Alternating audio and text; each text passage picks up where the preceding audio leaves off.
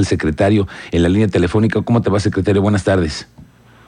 Mi querido Miguel, muy bien, con el gusto de saludarte a ti y a todas las personas que nos hacen el favor de escucharnos. Gracias, Agustín. 500, más de 500 millones de pesos es lo que van a manejar en la Secretaría de Desarrollo Social el año que entra, pero le queremos preguntar, ¿a dónde van esos 500 millones de pesos? ¿Cómo los reparten ustedes?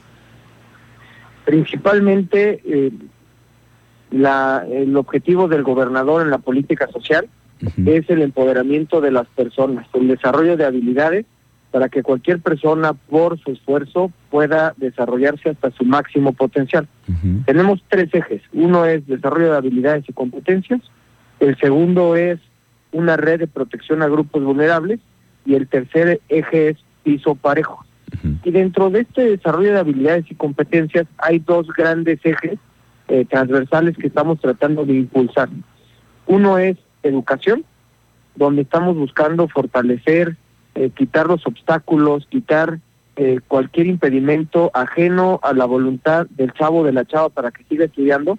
Estamos apostándole fuertemente apoyos en bachillerato con las tabletas eh, para todos los estudiantes de bachillerato de escuelas públicas, así como el programa de becas para universitarios de escuelas públicas con el objetivo de que no haya impedimentos económicos que los originen a dejar de estudiar sumados al transporte escolar que llega a las localidades alejadas de, los municipios más distantes con el objetivo de que no tengan que caminar para llegar a los centros educativos. Y por último, un programa que conoces muy bien, Miguel, que es la Tarifa Unidos, que es para la zona metropolitana, donde los estudiantes solamente pagan dos pesos para subirse al camión, con cero pesos en el transbordo. Oye, Agustín, eso justamente, el tema del transporte público, que siempre sigue siendo una preocupación por los ciudadanos. Sabemos que hay modificaciones de rutas, que se están haciendo algunas cosas, pero en el tema del acceso a las tarjetas, que es algo que también al final de cuentas es muy benéfico para los estudiantes, que como dices tú, es un impulso para que sigan yendo a la escuela y no, no por, por dinero dejen de ir. Esos eh, eh, nuevos padrones, por ejemplo, cuando se abren los padrones, ¿a partir de cuándo van a volver a hacer ustedes esta medición?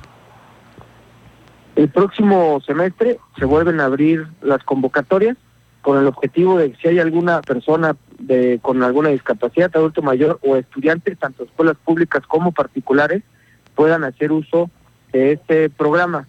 Vale la pena comentarte, Miguel, que ya tenemos más de 80 mil beneficiarios que están recibiendo esta tarifa preferencial de dos pesos todos los días durante este año. 80 mil personas son las que están empadronadas y podría crecer el siguiente año, ¿no?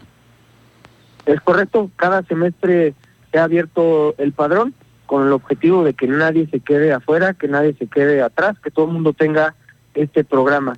Y el otro eje transversal del que te platicaba es justamente el de las mujeres. Entendemos que las familias son la columna vertebral de la sociedad y las mujeres son la columna vertebral de las familias y el INCO ha dicho que si lográramos que más mujeres se incorporaran en el mercado laboral, podríamos crecer hasta un 15% del PIB nacional.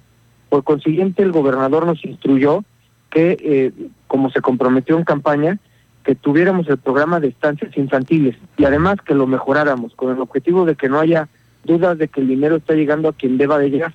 Se están apoyando ya casi a 1.700 entre niños y niñas de 0 a 5 años que eh, sus mamás reciben un vale de mil pesos para que pueda ser cambiado en una estancia infantil certificada con el objetivo de que mientras estudian y trabajan tengan un lugar seguro donde puedan eh, dejar a sus hijos y que además sus hijos tengan una aceleración temprana. Entonces ayudamos a los niños, la etapa más importante del desarrollo cognitivo, ayudamos a la mamá porque tiene un lugar seguro donde dejar a sus hijos y también ayudamos a las estancias infantiles que reciben el vale y lo cajean en la Secretaría de Desarrollo Social con el objetivo de que estos pequeños negocios tengan un pequeño impulso.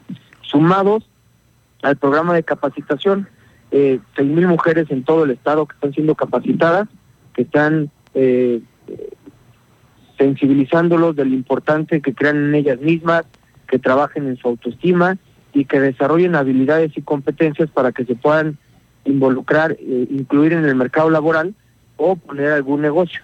Eso este justamente te iba a decir, el tema de los microcréditos que están anunciando ustedes para el año que entra, ¿cómo viene la convocatoria? Justo eh, la daremos a conocer a finales de enero, principios de febrero. Okay. Eh, la idea es que cualquier mujer que quiera poner un negocio tenga la oportunidad de acceder a un microcrédito donde el gobierno del estado va a absorber los intereses de este crédito y de esta forma solo tengan que pagar el capital después de eh, ser autosustentables, autosostenibles estas mujeres. Que se suma, Miguel, al programa de tarjeta contigo, que es el de apoyo de 1.500 pesos cada dos meses a 15.000 mujeres que viven en condición de vulnerabilidad, perdón. Oye, estos microcréditos de los que nos hablas, que van a darse a conocer la convocatoria hasta febrero, estos, ¿cuántos, hasta cuál será el tope? ¿Ya lo saben? Eh, eh, ya nos acaban de autorizar el presupuesto, estamos en las últimas eh, modificaciones en la Secretaría para dar a conocer el número.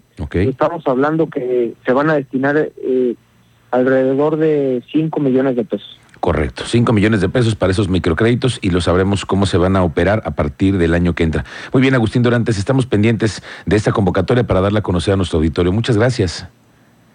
Te agradezco mucho el espacio, Miguel. Cualquier cosa estamos para servirles en mi WhatsApp 4427-211913 o a través de mis redes sociales, Agus Dorantes en Instagram, Agustín Dorantes por Facebook. Estamos a sus órdenes. Bueno, gracias, Agustín Dorantes. Muy buenas tardes. Las dos con quince minutos.